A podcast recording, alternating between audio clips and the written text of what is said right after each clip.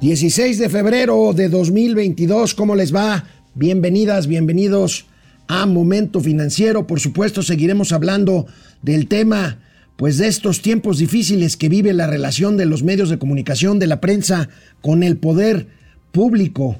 Bueno, el presidente López Obrador ha logrado que ahora el tema sea si se respetan o no los derechos de los periodistas. Es obvio que desde su gobierno hay una ofensiva que viola principios elementales eh, de eh, respeto a los medios, pero sin que esto deje de ser importante, yo abro este programa diciendo, el problema, señor presidente, sigue siendo la casa. La casa de Houston y la forma de vida de sus hijos, concretamente de su hijo mayor, y los presuntos conflictos de interés, que ya son tres, que usted ni su gobierno han podido explicar y que por más que se desvíen la atención, seguirán marcando un periodo, pues para mi gusto, lamentable, lamentable en un hecho que, del cual no ha podido sacudirse su gobierno. Bueno, eh, hace tres años, recordaremos, el presidente eh, eh, pues decretó una ley controvertida que impedía a funcionarios trabajar durante 10 años después de dejar de ser servidores públicos en empresas privadas relacionadas con su labor. Hoy hay un paso atrás, un juez, un juez da palo a esta, a esta disposición eh, del presidente hace tres años. Esa es la buena. La mala tiene que ver con que la unidad de inteligencia financiera pues le autorizan pues más poder, simplemente que ya no tenga que avisar a aquellos a las que les bloqueen a los que les bloqueen la cuenta por una investigación de carácter supuestamente contra lavado de dinero o recursos de procedencia ilícita, tendrán que ser los bancos mismos lo que, los que lo informen. Los reporteros del Congreso de la Unión dan una lección de dignidad ayer. Vamos a ver lo que pasó. Platicaremos con Laura Brujés, que estuvo allá en la Cámara de Diputados ayer.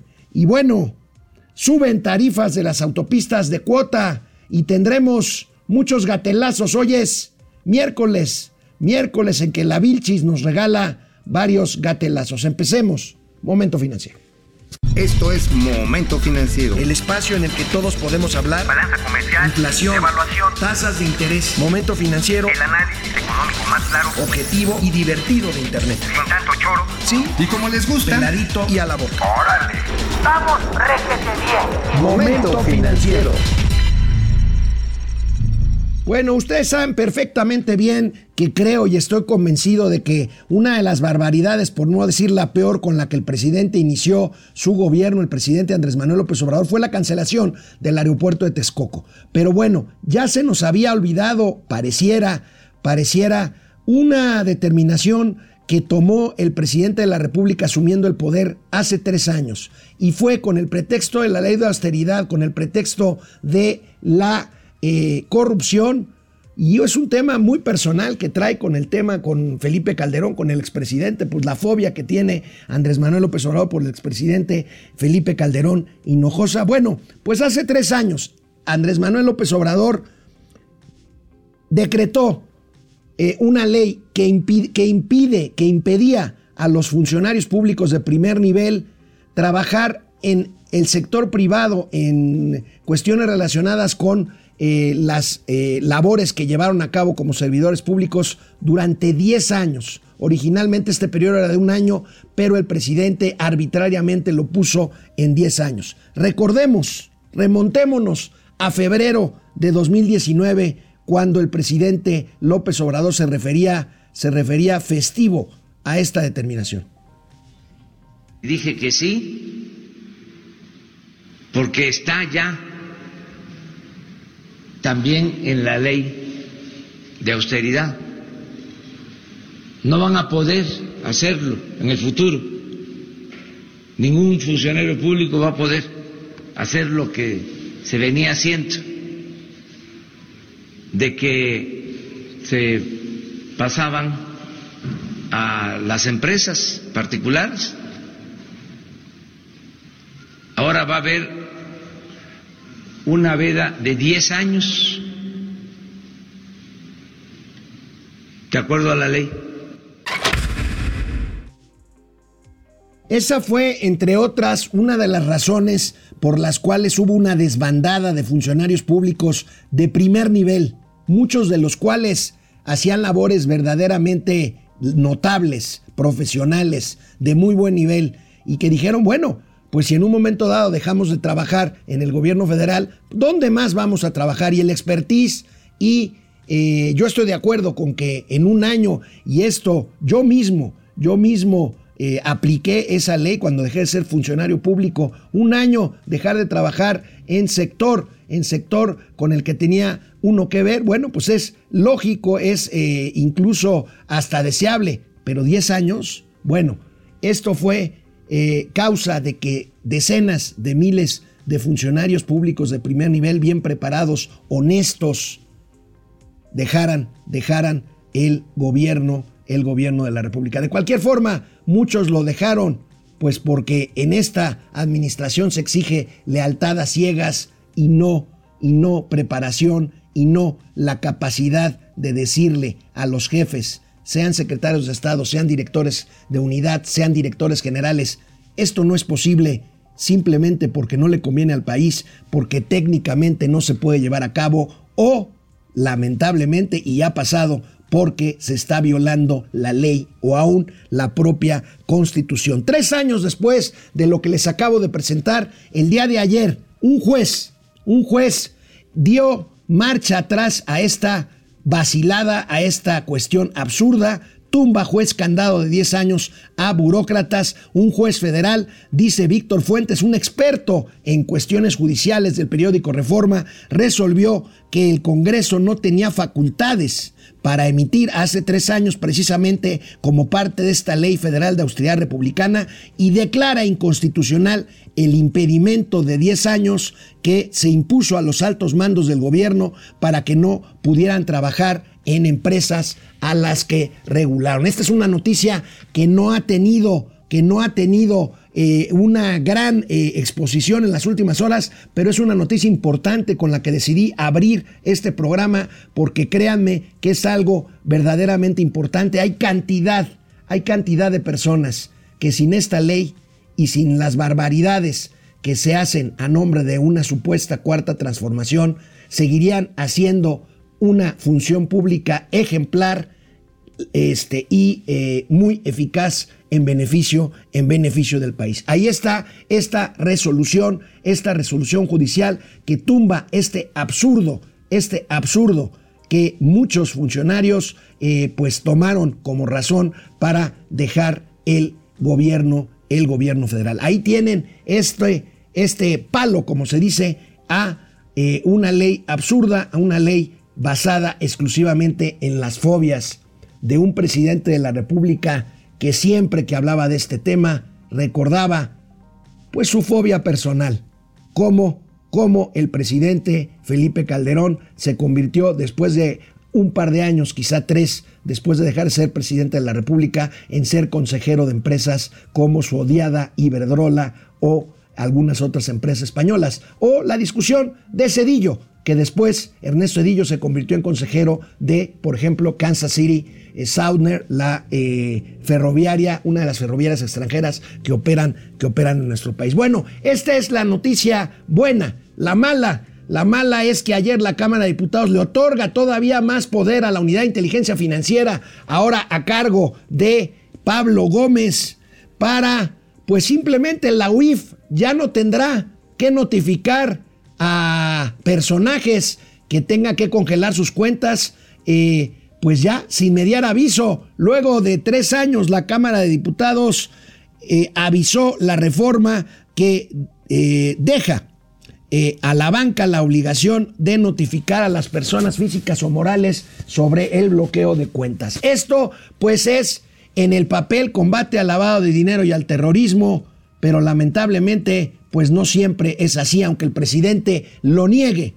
El caso de Carlos Loret de Mola, él mismo le dijo al INAI, chéquense ahí en la UIF las cuentas personales y los ingresos de Carlos Loret de Mola. Y esto no porque se trate de un tema de Carlos Loret de Mola, sino de cualquier, de cualquier personaje, ya no digamos tampoco periodista, de cualquier personaje que le sea incómodo al gobierno y que sea eh, perseguido con fines exclusivamente políticos. Pues ahí tenemos otro, otro diente, otro diente a la UIF que ahora encabeza a alguien que ni siquiera es técnico financiero, es un político, es un político que pues seguramente tiene ahí en las armas de la UIF un medio de presión política para los adversarios del, del régimen. Y bueno, pues eh, tiempos, tiempos difíciles, tiempos oscuros. Eh, el tema de Carlos Loret, que ya lo trasladamos a los gatelazos. Hoy no va a ser la excepción, vamos a tener gatelazos relacionados con este, con este eh, caso de Carlos Loret, pero fíjense nada más, les cuento. Al conflicto de interés o al presunto conflicto de interés, para decirlo, para decirlo clara y objetivamente, eh, que se perfiló no porque José Ramón López Beltrán viviera en una casona en Houston, no, sino por quién era el propietario de esa casona, un funcionario de una contratista de Pemex, eso, conflicto de interés, se sumó. El segundo conflicto de interés que es, no, es que José Ramón López Beltrán trabaja en una empresa allá en Houston como abogado. Y resulta que esta empresa es propiedad de una persona, empresario cercano a López Obrador, el señor Daniel Chávez, que también es contratista del gobierno federal y que, también tiene intereses con el gobierno federal. Bueno, pues a esto se sumó un tercer presunto conflicto de interés. Resulta que la famosa comunicación en la que José Ramón López Beltrán dice que él vive de su salario, pues bastó, bastó checar lo que llaman el metadata, la huella digital pues del documento de Word en la que redactó esta carta y pues resulta que el dominio o la autorización de esa licencia de Word es de otra empresa, esta proveedora de paneles solares que adivinen qué, es contratista del gobierno mexicano.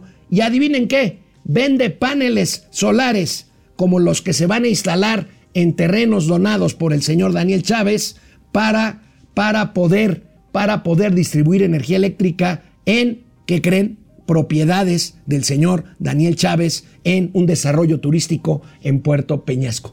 Tres presuntos conflictos de interés y el presidente trata de desviar, de desviar la atención. Bueno, ¿cómo trata de desviar la atención? Pues ahora el tema es llevar el pleito con Loret, con Ciro, con Joaquín López Dóriga y pues desatar un debate, un debate sobre la libertad de expresión. Y bueno, ayer, ayer sucedió algo, ayer sucedió algo que no habíamos visto, que no habíamos visto nunca. Desde el poder, el presidente se lamenta, el presidente se lamenta más de que averigüen sobre sus hijos, de que maten periodistas o de que haya niños sin medicamentos. El presidente ayer, ayer se le quebró la voz por sus hijos, ayer eh, desató muchos comentarios el tema de que el presidente lloró. Ya veremos ahorita los gatelazos, pero bueno, el presidente se lamenta más de que averigüen el patrimonio de sus hijos que de los crímenes contra los periodistas. Y bueno, ayer en la sesión de la Cámara de Diputados ocurrió algo inusitado. Primero, eh, se subió a la tribuna un morenista eh, bueno, les doy un antecedente. Un grupo de senadoras eh, de Morena eh, mandó, mandó una carta de respaldo al presidente en donde a los periodistas nos dice de todo, hasta traidores a la patria, todo por respaldar a su presidente. Bueno, en la Cámara de Diputados, en la Cámara de Diputados, ayer, mientras hablaba un diputado morenista, sucedió esto. Los periodistas voltearon la espalda y sus cámaras y sus micrófonos al contrario de la tribuna legislativa y exigieron, exigieron respeto, exigieron dignidad, exigieron libertad. Vamos a ver.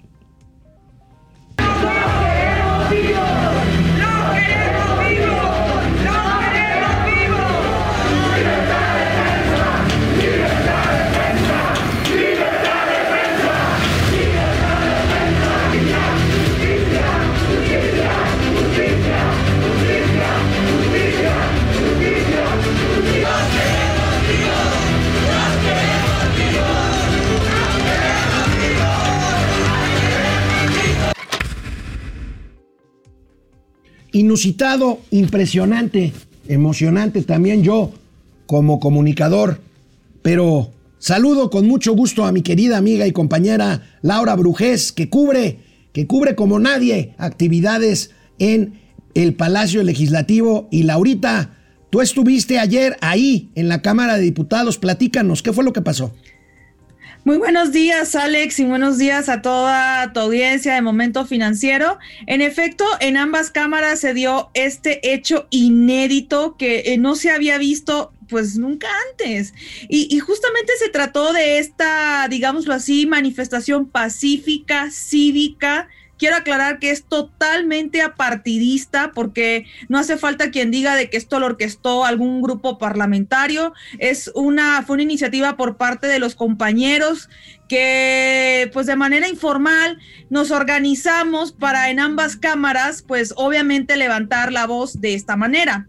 Como bien lo decías hace un momento, en la Cámara de Senadores lo que hicimos fue tomar la decisión de no cubrir la conferencia de prensa del grupo parlamentario de Morena, donde bien se explicaba o, lo que decía esta senadora, eh, incluso se hace mención de, de, algo que dice que el presidente encarna la nación. De hecho, se trata de este documento y lo pongo aquí en físico porque varios me han estado preguntando de que si esto era falso.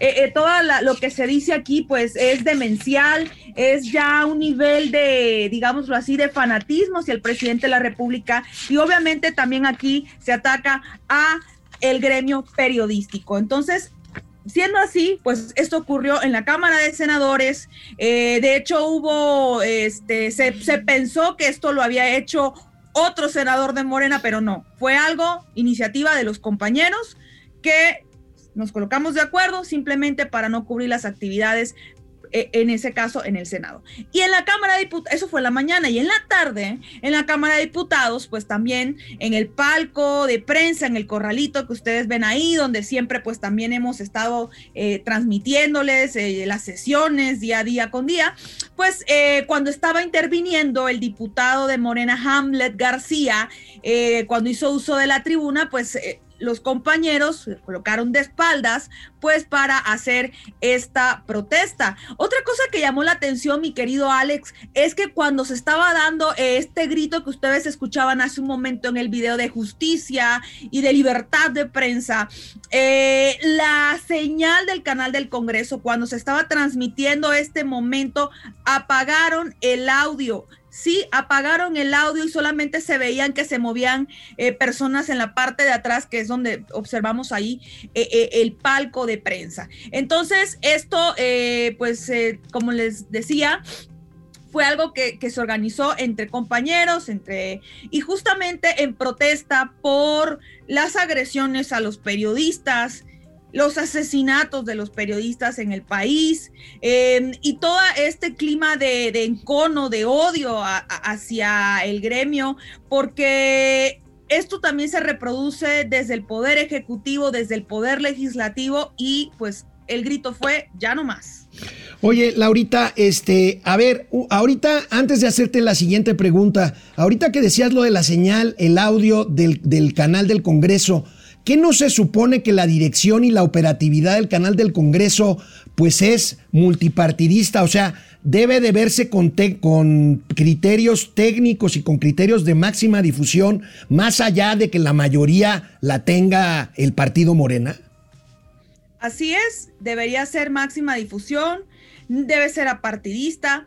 También ha ocurrido en otras ocasiones que cuando, por ejemplo, hay diputadas, las diputadas eh, trans eh, intervienen en las transmisiones, también se, se, corta o se, se, apaga el audio. Cuando no es la primera vez que ocurre esta situación con el canal del Congreso y sería interesante eh, pues ver con el, con, el defensor del televidente, pues, o quien esté a cargo de la comisión bicameral, pues ver esta parte de por qué apagan los audios cuando hay protestas de este tipo. Incluso yo recuerdo otra que hubo cuando fue la cancelación de los, eh, la extinción de los fideicomisos, también había madres de víctimas gritando afuera y se escuchaba muy fuerte y también eh, este, se, como que le bajan el volumen o le apagan como para que no sé por qué razón lo hagan, habría que darle seguimiento a esto porque pues no, como bien lo dices, esto, debería, pues es total, debe ser totalmente plural, es un canal público. Oye, Laurita, tú también eres asidua seguidora de las mañaneras y hoy en la mañana un compañero periodista nuestro este, eh, le dijo al presidente, señor presidente, hoy no le haremos preguntas por la misma razón por la que ayer sucedió lo que pasó en las cámaras. Cuéntanos. Sí, se trató, eh, es Rafa Montes, el más conocido como el Negro Montes, el compañero, pues hizo uso de la palabra. Eh, de hecho, nada más hoy en la mañanera preguntaron dos, dos reporteros, la reportera de Contralínea que hizo dos preguntas, que prácticamente esa se llevó media mañanera, y luego el compañero Montes que hizo la petición y de ahí pues se terminó la mañanera. Al final eh, hubo una digámoslo así, un minuto de silencio de los reporteros de la fuente que cubren la, mañanera, pues para eh, solidarizarse con los periodistas asesinados. O sea que esto ya eh, se extendió hasta la mañanera y esperemos de que el presidente pues tome cartas en el asunto. La respuesta de él me llamó mucho la atención porque dijo que había que proteger a todos, hasta mercenarios. Y digo, oiga, se supone que esto es para que ya dejemos el, lenguaje de violencia, porque no sé si, si él tenga conciencia de que sus palabras también hacen mella en la sociedad. Eh, no solamente se trata de, los periodistas, o sea, además de, de, los periodistas asesinados por el crimen organizado o lo que pueda, el conflicto que él pueda tener con el periodista Loret de Mola, también se trata de que pues él maneje un lenguaje desde las conferencias mañaneras que no sea violento porque luego dijo que, o sea, ya sabes, ¿no? Que luego se victimiza y dice que lo atacan. Eh, entonces em, dijo que cómo es posible que no nos podamos defender. Aquí como parafraseándoles un poco la respuesta que escuchamos esta mañana del presidente de la República, que la verdad me sacó de onda. Pues mira, a mí también, porque yo creo que el presidente sí está consciente de lo que dice. Por supuesto que está consciente. Y aquí, pues simplemente no tengo más que concluir que el presidente lo que está haciendo es culpando a los periodistas de lo que él no puede explicar, que es la presunta, y conste que estoy diciendo, la presunta falla y el presunto conflicto de interés y tráfico de, influencias por su hijo mayor, eh, que ya está documentándose y que seguramente se documentará cada vez más. Eh, Laura. Sí, no, y lo que me llama la atención es que a este caso le siguen saliendo cada vez más cosas, lo que bien decías ahorita al inicio del programa, e, es interesante ver cómo sale más y ya esto se le salió del control al presidente, ya no tiene control de la agenda y creo que a raíz de esto es por eso que él está eh, enojado y, de pronto exaltado de cierta manera porque pues ya perdió el control de la agenda, es lo que podemos ver. Laurita, te dejo ir nada más en 30 segunditos, ¿cómo tomaron los reporteros las, eh, pues no diría lágrimas, pero eh, el hecho de que se le entrecortó la voz ayer al presidente de la República cuando habló de lo que han aguantado sus hijos, eh, ¿le creyeron? Yo la verdad lo vi como una... tomó el papel de víctima, se victimizó, estamos hablando de que es el presidente de la República si bien nadie niega que, bueno, en su momento estuvo perseguido y tuvo esa situación. Eso, es, eso es absolutamente cierto. Es cierto, y nadie le niega que no, pero ahorita es el comandante supremo de las Fuerzas Armadas, el presidente de los Estados Unidos mexicanos, tiene todo el poder del Estado, como para venir a victimizarse de esa manera, ya me parece a mí, en lo personal, yo que lo vi, e, este, un recurso ya de, de como extremo. Lo último, no sé. Laurita Brujés, compañera, querida, colega, muchísimas gracias. Muchísimas gracias. Gracias. Sigue Momento Financiero. Te garantizo que los gatelazos de hoy van a estar lamentable y tristemente buenos. Ok, muchísimas gracias y saludos a todos. Gracias, nos vemos. Bueno, pues gracias a Laura Brujés. Y ayer les informábamos de que el presidente envió una carta al INAI pidiéndole que dé a conocer cuestiones de datos particulares personales del periodista Carlos Loret de Mola. El presidente pues sigue en su estrategia, me parece que aquí ahora va contra el INAI. El INAI hoy le va a contestar que no, pues porque es una cuestión hasta de sentido común, por no decir de abierta ilegalidad, dar a conocer datos personales de un particular. Y bueno, Eh, seguramente el INAI hoy al mediodía contestará que no, pero el presidente, a pesar de victimizarse y a pesar de que asegura que garantiza la libertad de expresión, hoy en la mañanera insiste. Yo creo que sin necesidad de que intervenga transparencia, estos, sí, el INAI, por ética, ellos deberían de informar cuánto ganan. Loret, López Dóriga, Ciro, Carmen Aristegui, Jorge Ramos, ¿cuánto ganan? A lo mejor lo de sus bienes, pues no, aunque también ayudaría mucho saber, no representan al pueblo, interesen, eh, representan a intereses creados. Entonces no hay ningún problema que ellos este, ejerzan su periodismo, incluso que calumnien, porque estamos en una época de mentiras, pero que la gente tenga información. ¿Por qué nada más van a informar los servidores públicos?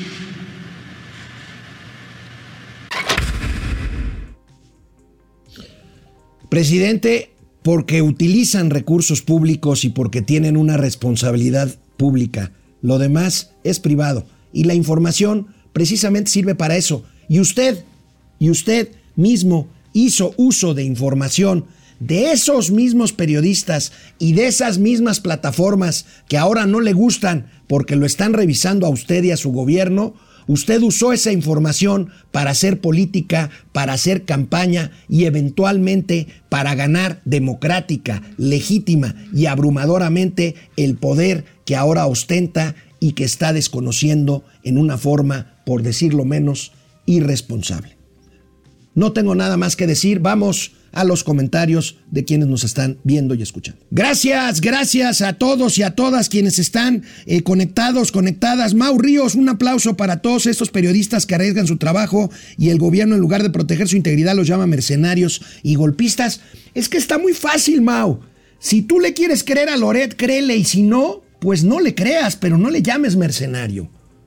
No le llames. Es, incluso, déjenme decir algo impopular. Si ustedes quieren creerle a Lord Molécula, allá ustedes, yo no les voy a decir mercenarios porque le crean a Lord Molécula o a la señora keniana. Betty Lira, apoyo a los periodistas. Ojalá dejaran de difundir la mentada mañanera. David Mendoza, lágrimas de cacadrilo. Ah, este, Aurora Ortiz Martínez, nosotros nosotros se lamentamos a cada segundo, ya sabes quién, AMLO moralmente derrotado, cuánto gana el tribago. Ispa Maher, al presidente solo le importan sus allegados. David Magnot, él nunca fue papá y lo llena con lujo, su hijo lo odia inconscientemente. Ahí sí no sé, no me meto. Alicia, a ver, bueno, no está Mauricio, pero Ale Mus nos da cuatro mil pesos, son chilenos, ¿verdad? Son cuatro mil. Gracias, Alemus, por, su, por tu generosidad de siempre. Alicia Orozco, les falta mucho a los periodistas, los apoyo, pero hoy ahí estuvieron en la marranera. Cuando dejen solo al peje se verá la unión. Fíjate, Alicia, en el 2000, en el 2000, cuando el presidente inauguró su ejercicio de las mañaneras siendo jefe de gobierno, yo me equivoqué porque auguré que sería un fracaso. No lo fue hasta la fecha sigue teniéndole y sigue dando resultados. Y te voy a decir algo, siempre va a haber reporteros ahí, siempre. Ahora, que en algún momento se volteen y le den la espalda al presidente en signo de protesta, bueno, tampoco creo que suceda porque está el acceso muy bien controlado. Quiero hacerle un reconocimiento a la reportera Radio Fórmula, Sara Pablo, quien ayer cuestionó severamente al presidente que estaba cometiendo una ilegalidad al pedirle al INAI los datos personales de Carlos Loret de Mola. Dulce Ojeda, el de Palacio jamás imaginó la fuerza que tienen nuestros periodistas en México. Miguel Ángel Rocha, es un gusto tener a Laurita y, no al vulgar de las finanzas. Bueno, pues está más no está más bonita. Laura es bonita y Mauricio es un. Pues, es lo que es. Servando González, saludos. Desde el centro libanés, Servando, Carlos González, este país es un desastre, yo ya quiero bajarme. Mau Ríos, miserables, protegiendo y encubriendo la corrupción, asco de gobernantes. Pili Sainz, buenos días, mis estimados comentaristas económicos. El buen depredador les manda saludos, vaya. Vaya, ayer vimos llorar al presidente por sus hijos, hoy vamos a ver qué hizo. A mí me parece lamentable, vaya, todos hemos llorado por nuestros hijos, todos seríamos capaces de cualquier cosa, pero el presidente ayer habrá que creerle, lloró, yo no lo creo, lloró por sus hijos y se rió en aquel video que aquí les pasamos también hace tiempo de las masacres y lloró por los niños sin medicamentos y lloró por los muertos por COVID. No, no. Pupi Noriega, muy buenos y hermosos días a la luz de mis ojos, mis tíos financieros. Feliz miércoles macabroso. Gracias, los amo mucho, mucho. Nosotros también, Pupi, muñequita suave. No tienen poca madre estos morenistas que defienden la corrupción. Aquí no es cuestión ya de partidos, ¿eh? aquí ya se trata de normalizar lo que debe de ser una vida democrática. Mau Ríos, o sea, están pidiendo que el INAI viole la constitución. Ese es el nivel de dictador que tenemos como presidente. Jacob Frías, muchísimas gracias, muy buena audiencia. Vámonos, vámonos a seguir con la información. Nos subieron las autopistas, las autopistas de cuota a los a los fifís. Las, las autopistas, las autopistas de cuota administradas por Caminos y Puentes Federales de Ingresos, Capufe, pues este logo de Capufe que usted ve ahí, tarjeta llave, las casetas, estas que son tomadas a cada rato por pues diversos grupos que quieren ahí y que ganan una buena lana. Bueno, pues ayer Capufe informó otro incremento. El gobierno ya no sabe ni de dónde tratar de sacar dinero. Si viajas, lleva dinero extra, peaje en carreteras aumentará 7.3% a partir de hoy. O sea, ya hoy se paga más cuota. 7.3%, aunque los incrementos, ese es el promedio, los incrementos llegan en algunos casos hasta el 13%, como es el caso del tramo desde México hasta Acapulco. Por ponerles un ejemplo, México-Cuernavaca sube 13% a 138 pesos. Eh, vamos a ver el, el comunicado de Capufe. Ahí está, actualización de tarifas. ¿Recuerdan cuando hacían un escándalo cuando pasaba esto? Uf, uf, uf. Bueno, aquí autorización de tarifas y ahí se queda la cosa. Bueno, pues las autopistas de cuota más, más, más caras, más caras. Ahí está el comunicado de Caminos y Puentes Federales de Ingreso. Y bueno, sigue el Parlamento abierto en la Cámara de Diputados y siguen las voces que ven una y otra y otra inconsistencia o por lo menos desventajas de que la reforma eléctrica se apruebe en los términos en los que ha sido planteada. Advierten expertos ayer en el Parlamento abierto que simplemente van a saturar a la CFE que ya de por sí tiene en sus manos eh, la responsabilidad de la transmisión y ahora pues la quieren saturar con un triple mandato que incluya precisamente la distribución, pero sobre todo sobre todo la regulación, porque la reforma eléctrica lo que quiere es que desaparezcan los órganos autónomos eh, que regulan la distribución, la generación y la distribución de energía, no nada más eléctrica, sino también de hidrocarburos. Y bueno, pues el triple mandato de CFE lo único que la va a hacer es más ineficiente de lo que ya es. Plantea México, evalúa. Tenemos por aquí eh, un eh, cuadrito con datos adicionales. De acuerdo con México Evalúa, se busca que todo el poder de decisión de la transición energética se traslade a la CFE, que es una responsabilidad excesiva, pero además de excesiva, es poco práctica porque se supone que debe de haber reguladores que no tengan que ver con los intereses de un participante del mercado, como es la propia Comisión Federal de Electricidad. 215 mil millones de pesos son las pérdidas que acusa la CFE a tener por darle prioridad a los generadores privados. Eso dice la CFE, la verdad es que es energía más barata. La iniciativa de reforma eléctrica propone que la Comisión Reguladora de Energía sea absorbida por la Secretaría de Energía y bueno, pues adicionalmente el 54% de la generación en el país estaría a cargo de la CFE, un 38% de lo que se tiene, de un 38% de lo que se tiene hoy en día. Pues aquí está la discusión. la discusión de la reforma eléctrica cuyo Parlamento abierto ha sido eh, eh, pues ampliado, ampliado hasta finales de este mes de febrero. Mi teoría es que están ganando tiempo, mi análisis es que están ganando tiempo, la reforma eléctrica cada vez tiene más detractores, cada vez hay más presión en Estados Unidos. Por cierto, les recomiendo hoy la columna de Raimundo Rivapalacio que analiza, que analiza esta, esta paranoia que tiene Palacio Nacional de que lo que está pasando, eh, que ha pegado en la línea de flotación, en la credibilidad del gobierno de la 4T, es una, es una eh, estrategia que viene desde Washington desde Washington para dar lo que llaman un golpe blando y e interrumpir una transformación que yo no veo si ustedes la ven, yo no la veo por ningún lado. Crímenes violentos, muertes por COVID, decrecimiento económico, por no decir estancamiento económico, con inflación y bueno, una serie de cuestiones que no hay nada de qué presumir. Ahorita vamos a ver en los gatelazos la parte del Aeropuerto Internacional Felipe Ángeles. Por cierto, otra columna que les quiero recomendar hoy, la de mi amiga Lourdes Mendoza, que amplía lo que aquí había presentado ya Mauricio Flores Arellano en torno a los eh, incidentes que tienen que ver con la redefinición del espacio aéreo. Dos incidentes más documenta Lourdes Mendoza en los alrededores del estado de Morelos, por supuesto en el espacio aéreo, por eh, pues eh, estos patrones de aproximación y de eh, alejamiento del aeropuerto internacional de la Ciudad de México. El planteamiento de Lourdes Mendoza es parecido al nuestro, es están boicoteando la operatividad del Aeropuerto Internacional de la Ciudad de México para tener una justificación de llevar más vuelos a la central avionera de Santa Fantasía, el mamutódromo, el Aeropuerto Internacional Felipe Ángeles, ya conocido como AIFA. Bueno, vamos a más comentarios para regresar con los gatelazos que hoy que es miércoles de la señora Vilchis pues hay muchos. Bueno, si mil cuatro se mocha con cinco, ¿son dólares? Mi querido productor o pesos. ¡Son dólares! Bueno, está bien. Pues. Ahora, aunque fueran cinco pesitos, se agradecen, se agradecen Muñequita Suave, Mau Ríos, eh, Jaco, Jaco Frías, este, Francisco García, no hay mucho que decir del presidente, el poder a los inteligentes los vuelve tontos y a los tontos los vuelve locos.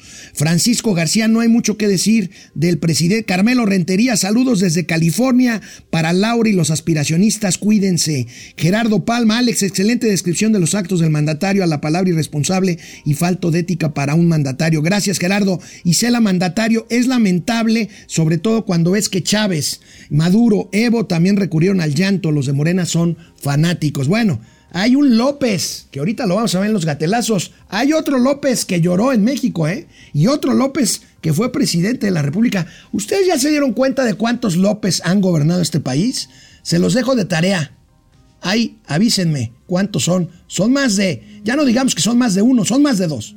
Bueno, Muñequita Suave, Alelú, Alequi, Javier Salinas, con lo que se paguen las casetas fácilmente se pagaría la vigilancia en ellas para que no las tomen. Sin embargo, eh, en la toma se reparten el botín. Javier Salinas, gracias. Ale Musk, Alex Alex, ¿qué va a pasar la próxima semana cuando vuelvan a cobrar el IEPS? ¿Va de nuevo un gasolinazo? Lo dudo. Este es un buen punto que mañana voy a analizar, Ale, con Mauricio Flores Arellano aquí en el programa. Ahorita el estímulo del IEPS está al tope. Como los precios están muy altos y este gobierno no quiere aceptar que hay un gasolinazo, pues entonces el gobierno deja, deja de cobrar todo el IEPS. Y entonces este, este mayor ingreso por exportaciones petroleras pues se ve materialmente este, diluido porque el gobierno deja de, de capturar, de captar, de recaudar varios cientos de miles de millones de pesos, eh, varios miles de millones de pesos por concepto de IEPS. Lo vamos a comentar mañana, te lo prometo. ¿Qué más? Lucio Reyes, dos dólares. Oye, estamos muy dolarizados el día de hoy. Oye, eh, señor productor, ¿nos ven más en Estados Unidos que en México o ya estamos internacionalizándonos? Claro. Ya hay bienestar, ya está en Houston. Todas estas donaciones vienen desde Houston, en donde un gran número de seguidores de Momento Financiero buscaron inmediatamente al agente inmobiliario de José Ramón para buscar una casita. Pues quizás sin alberca de 23 metros, pero por lo menos con una piletita ahí para meterle un popote y hacer como que es un jacuzzi. ¡Vamos! ¡Vamos a los gatelazos! Bueno, hoy iniciamos los gatelazos con nuestra subsección El gatelazo del pasado. Permítanme recordarles lo que decía al principio de su gobierno el presidente Andrés Manuel López Obrador sobre los casos de corrupción en un gobierno. Vamos a ver. Todos los negocios jugosos que se hacen en el país, negocios de corrupción, llevan el visto bueno del presidente de la República. Para que esto quede claro. ¿Y ahora? Ahora la culpa es de Loret, ahora la culpa es de Ciro, ahora la culpa es de Mauricio Flores o de Momento Financiero. Bueno, dos formas distintas de ver las cosas en dos momentos diferentes, pero por el mismo personaje, aunque tengan que ver personajes distintos en la coyuntura. También gatelazo del pasado comparado con un gatelazo del presente presente. Por cierto, ya le mandé el oficio al presidente del Consejo de Empresarial con los 15 que le deben a la hacienda pública y que tienen para pagar.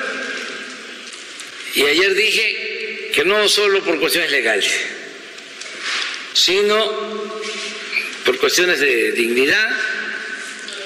Este, no iba yo a dar a conocer los números, pero ya los tiene. Y voy a pedir al Instituto de la Transparencia. Lo que pasa es que, como me fui de gira, no tuve tiempo para hacer el oficio, porque necesito que se investigue. Abril de 2020 contra febrero de 2022. ¿Cuál es la diferencia de no querer violar la ley hace dos años y sí violarla o por lo menos pedir permiso, entre comillas, para violarla en este 2022? Por cierto, el presidente hoy dijo que Televisa le dijo que no era cierto que le había pagado 11 millones de pesos a Loret el año pasado simplemente porque ya no trabaja ahí. Pero bueno, el presidente dice que él no miente y el presidente dijo hoy mismo también que tenía pruebas de que Loret cobró 11 millones de pesos el año pasado en Televisa. Bueno, el presidente que no lloró por los niños sin medicamentos, ni por los masacrados, ni por los muertos por COVID. Ayer se conmovió, lo comentábamos, porque están investigando a sus hijos. Pero no es el único López presidente que ha llorado. Ustedes están muy jóvenes. Yo ya andaba en estas grillas hace 40 años. 1 de septiembre de 1982. El presidente José López Portillo. Que hace seis años les pedí un perdón que he venido arrastrando como responsabilidad personal.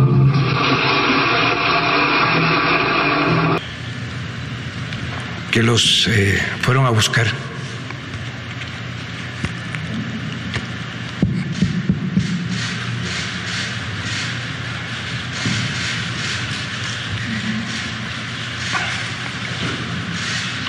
Mis hijos, ¿no?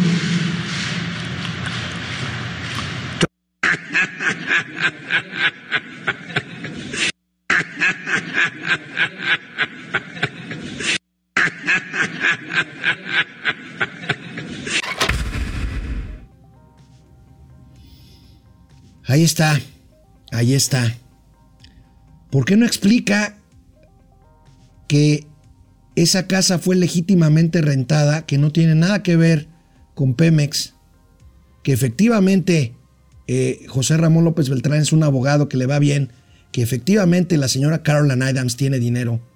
Y ya, dejémonos de este tipo de cuestiones. Esa risa, esa risa fue cuando el presidente se refirió a una cabeza de la periódico Reforma en donde documentaba las masacres en este país. Y bueno, sobre la popularidad que sin duda mantiene todavía el presidente López Obrador, la senadora Lili Telles nos regaló esto ayer. Siempre hablan de que el presidente es el mejor presidente del universo, pero lo popular no implica que sea bueno. El presidente, en efecto, es popular, pero como lo es la comida chatarra, le gusta mucho a muchos, pero hace daño y destruye la salud física, así como el presidente destruye la salud de la República. Así es la popularidad del presidente, como la comida chatarra. Señor productor, ¿podríamos inventar un hashtag presidente churrumais?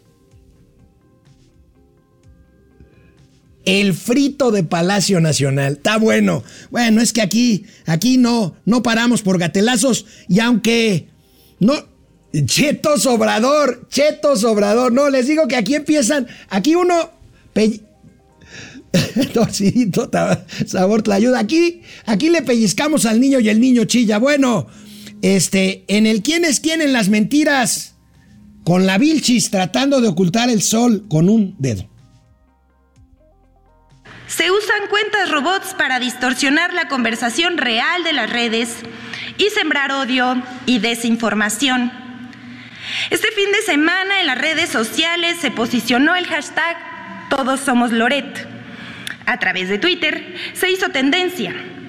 También se organizó un espacio para crear una reunión virtual. Sin embargo, hay algunos, eh, algunas denuncias de que intervinieron cuentas robotizadas y granjas del extranjero. Veamos aquí en la pantalla, vemos al usuario Marco Bonilla que expone que 44 mil usuarios de los conectados en el conversatorio fueron invitados desde una cuenta árabe. En el segundo pantallazo exhibe que 3.515.000 visores invitados de la cuenta, prof. de Mirtas, de la Universidad de Turquía, y otros 30 mil visores de la cuenta Hanon 548, aquí se adjunta el perfil, es de un país árabe. Pero más allá de los debates, estos datos podrían ser públicos si los expusiera Twitter. Así se podría confirmar o desmentir este análisis. Ahora se fue contra el Twitter. Maldito Twitter. Bueno. Mire, si estuviera Mauricio Flores ya hubiera dicho una guarrada sobre el tema de los árabes y la señora Vilchis. Pero bueno, como no está Mauricio, no lo hacemos. Eh, Rodolfo Rodríguez no es mi primo, no es mi hermano, no es mi tío.